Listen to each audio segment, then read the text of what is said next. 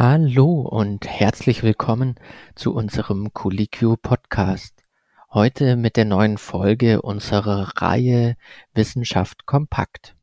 Wir freuen uns, dass Sie wieder mit dabei sind. Und heute geht es um folgende zwei Themen. Was Ihnen die Augen über den Gesundheitszustand verraten können und warum die meisten Menschen ihre Pillen falsch einnehmen. Mein Name ist Sebastian Schmidt. Heute dabei sind Christoph Renninger und Linda Fischer. Wir gehören zu Colliquio, Deutschlands größten Netzwerk für Ärztinnen und Ärzte. Was verraten unsere Augen über die eigene Gesundheit? In der Tat lassen sich durch einen Blick in die Augen Rückschlüsse auf bestimmte Krankheiten ziehen. Das ist schon länger bekannt und wird zum Beispiel bei Herz, Leber oder auch Schilddrüsenerkrankungen häufig verwendet oder auch bei Bluthochdruck und Diabetes, je nach Quelle, die man zu Rate zieht.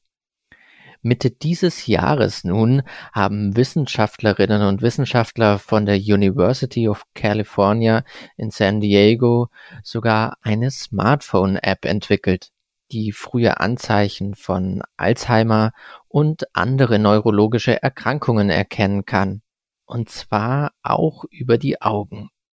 Linda, du hast dich mit dem Thema beschäftigt. Wie kann sowas denn funktionieren? Ja, also in dem Fall benutzt die App die Nahinfrarotkamera des Handys, um Veränderungen in der Größe der Pupillen einer Person zu erfassen, und zwar im Submillimeterbereich. Die Messungen können dann verwendet werden, um den kognitiven Zustand der Person zu beurteilen. Und ja, also generell erweisen sich die Augen als Mittel zur Diagnose von Krankheiten immer mehr als nützlich. Also gerade auch mit der technologischen Entwicklung bei Smartphones zum Beispiel. Ein Grund ist, das Auge erfordert aufgrund seiner transparent weniger invasive Untersuchungsmethoden als andere Körperteile. Aber auch ohne Technologie ist es möglich, eine Reihe von Gesundheitsproblemen allein durch einen Blick in die Augen zu erkennen. Auf was für Kriterien, auf welche Warnzeichen ist denn für Ärztinnen und Ärzte zu achten? Da gibt es zum Beispiel die Größe der Pupille. Die Pupille reagiert ja sofort auf Licht. Also sie wird beispielsweise kleiner in heller Umgebung und größer in dunkler Umgebung. Eine träge oder verzögerte Reaktion der Pupille kann auf verschiedene Krankheiten hinweisen, zu denen auch ernste Erkrankungen wie beispielsweise Alzheimer zählen und auch Auswirkungen von Medikamenten und Anzeichen von Drogenkonsum können detektiert werden. Erweiterte Pupillen sind häufig bei Menschen, die Stimulantien konsumiert haben, wie beispielsweise Kokain oder Amphetamine. Sehr kleine Pupillen sind charakteristisch bei Personen, die Heroin konsumiert haben vorkommen können ja auch Verfärbungen des Augenweises, der sogenannten Sklera. Was kann das über den Gesundheitszustand aussagen? Ja, also ein rotes, blutunterlaufenes Auge kann durch übermäßigen Alkohol- oder Drogenkonsum ausgelöst werden.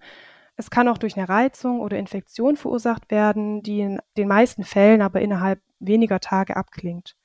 Wenn die Verfärbung aber bestehen bleibt, kann sie auf eine ernstere Infektion, eine Entzündung oder eine Reaktion auf Kontaktlinsen oder deren Lösung hinweisen.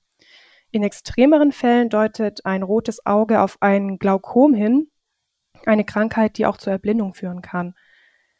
Wenn sich die Sklera gelb verfärbt, ist es ein deutliches Zeichen für Gelbsucht und eine kranke Leber.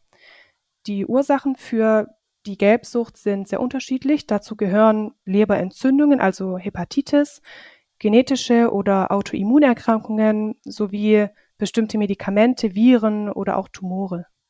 Was es auch gibt, ist ein blutroter Fleck auf dem Weißen des Auges, die sogenannte subkonjunktivale Blutung. Was kannst du uns dazu erzählen? Ja, das ist dann meist das Ergebnis eines kleinen lokalisierten Blutgefäßes, das geplatzt ist. Meistens gibt es keine bekannte Ursache und die Blutung verschwindet innerhalb von wenigen Tagen. Sie kann aber auch ein Hinweis auf Bluthochdruck, Diabetes und Blutgerinnungsstörungen sein, die übermäßige Blutungen verursachen. Blutverdünnende Medikamente wie Aspirin können übrigens auch die Ursache sein und wenn das Problem häufig auftritt, sollte die Dosierung überprüft werden. Ein weiteres Warnzeichen, das einem bei einem Blick in die Augen auffallen kann, ist auch ein weißer oder grauer Ring um die Hornhaut. Der wird häufig mit einem hohen Cholesterinspiegel und einem erhöhten Risiko für Herzerkrankungen in Verbindung gebracht. Er kann auch auf Alkoholismus hindeuten und tritt manchmal bei älteren Menschen auf, weshalb er in der Medizin auch als Arcus senilis bezeichnet wird. Gibt es denn auch Warnzeichen oder Merkmale, die an den Augen auftreten können, die in Wirklichkeit aber gutartig oder auch ganz einfach zu behandeln sind? Ja, die gibt es natürlich auch. Zum Beispiel können gelbliche, fetthaltige Klumpen auf dem Weißen des Auges erscheinen. Ein sogenanntes Pinguiculum ist eine kleine Ablagerung von Fett und Eiweiß, die leicht mit Augentropfen behandelt werden kann oder auch durch eine einfache Operation entfernt werden kann. Ein Tegirium, das als rosafarbene Wucherung auf dem Weißen des Auges erscheint, stellt keine Gefahr für das Sehvermögen dar, bis es dann beginnen kann, auf die Hornhaut, also auf den farbigen Teil des Auges zu wachsen. Diese Wucherungen wachsen aber zum Glück sehr langsam und äh, ja, wenn man sie rechtzeitig entfernt, hat es auch keinen Einfluss auf das, ähm, auf das Augenlicht. Wenn man es aber weiter wachsen lässt, bildet das Pterygium einen undurchsichtigen Film über der Hornhaut, der die Sicht behindern kann. Eine Hauptursache für die Entstehung dieser beiden Phänomene ist vermutlich die chronische Exposition gegenüber UV-Licht. Und über Verfärbungen und Wucherungen hinausgedacht, Worauf sollten Ärztinnen und Ärzte noch achten? Ja, da gibt es zum Beispiel vorgewölbte Augen. Also die müssen nicht unbedingt ein Anzeichen von Krankheit sein, aber wenn Augen, die vorher eben nicht vorgewölbt waren, beginnen sich nach vorne zu wölben, ist die offensichtlichste Ursache ein Problem mit der Schilddrüse und das muss auch ärztlich behandelt werden. Ein einzelnes vorgewölbtes Auge kann durch eine Verletzung, eine Infektion oder auch in seltenen Fällen äh, einen Tumor hinter dem Auge als Ursache haben. Krankheiten kann aber auch das Augenlid geben. Was kannst du uns dazu erzählen? Wie du schon andeutest, das Augenlid kann auch äh, auf Krankheiten hinweisen. Meist handelt es sich bei zuckenden Augenlidern um kleinere Erkrankungen der Drüsen in den Augenlidern. Ähm, eine häufige Erkrankung ist auch das Gerstenkorn oder das Hagelkorn, das als kleiner roter Klumpen auf dem oberen und seltener auch auf dem unteren Augenlid erscheint und durch eine verstopfte Drüse verursacht wird. Das Gerstenkorn verschwindet aber meist von selbst oder auch durch warme Kompressen. Wenn es aber bestehen bleibt, muss es mit einem einfachen Eingriff entfernt werden. Genau, und ein zuckendes Augenlid, ja, ist in den meisten Fällen völlig harmlos und kann mit Stress, einem Nährstoffungleichgewicht oder auch mit übermäßigem Koffeinkonsum in Verbindung gebracht werden. Super, vielen Dank dir. Die wenigsten Menschen machen sich Gedanken darüber, in welcher Körperhaltung sie ihre Medikamente einnehmen. Mit etwas Flüssigkeit schlucken und fertig. Oder gibt es da wirklich Unterschiede, Christoph? Genau. Es kann tatsächlich bis zu einer Stunde länger dauern, bis oral eingenommene Medikamente vollständig im Blut ankommen. Und das hängt von der Körperhaltung nach der Einnahme ab. Das sind die Ergebnisse einer Studie, die Forschende der Johns Hopkins University in Baltimore kürzlich veröffentlicht haben. Wie haben die Wissenschaftlerinnen und Wissenschaftler das denn untersucht? Also welche Methoden wurden verwendet?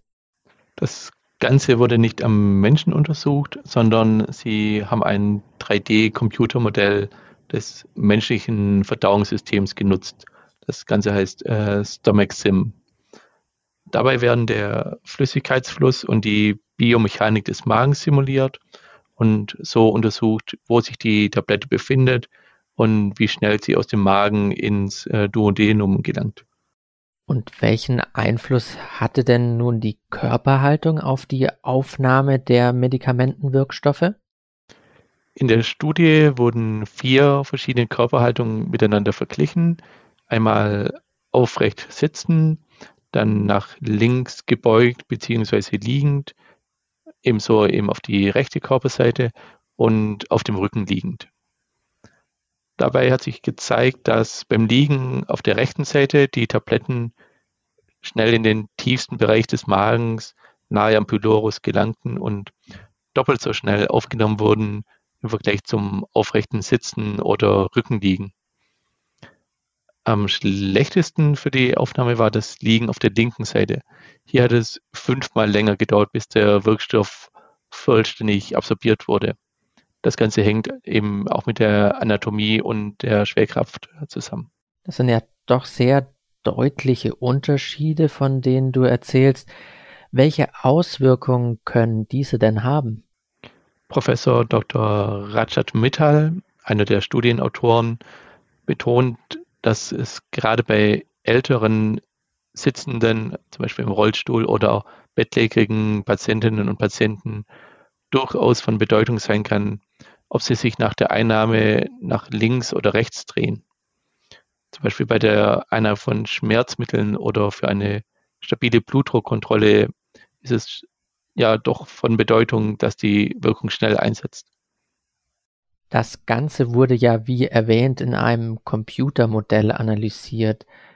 Von welchen Einschränkungen sprechen die Studienautoren denn? Die Ergebnisse und Erkenntnisse sind sicher wichtig. Allerdings äh, wurden Faktoren wie die Aufnahme von Flüssigkeit oder Nahrung nicht mit in die Auswertung äh, einbezogen. Und diese spielen bekanntermaßen ja auch eine Rolle bei der Absorption. Gibt es denn weitere Faktoren, die beeinflussen, wie die Medikamente im Körper verarbeitet werden?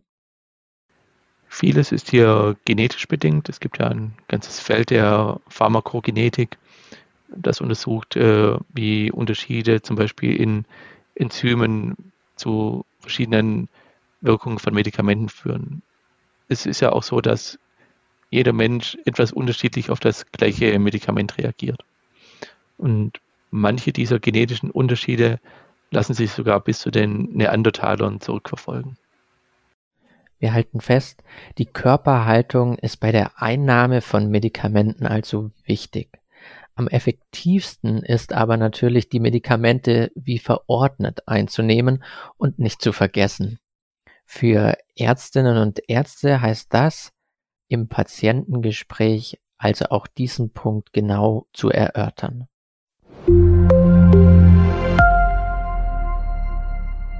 Und das war es wieder für diese Woche. Die Quellen zu den hier vorgestellten Themen finden Sie wie immer unter diesem Beitrag verlinkt. Wenn Sie uns nicht verpassen wollen, dann abonnieren Sie uns doch gerne auf den üblichen Plattformen wie iTunes, Spotify, Amazon Music oder Deezer. Sie sind Arzt oder Ärztin und noch nicht bei Colicchio registriert? Kein Problem. Dann melden Sie sich doch einfach an und lernen Sie die Plattform kennen. Natürlich vollkommen kostenlos. Dieser Podcast wird produziert von der Collegio Medizin Redaktion. Aufgezeichnet wurde am 13. Oktober 2022. Redaktion Christoph Renninger, Dr. Linda Fischer und Sebastian Schmidt.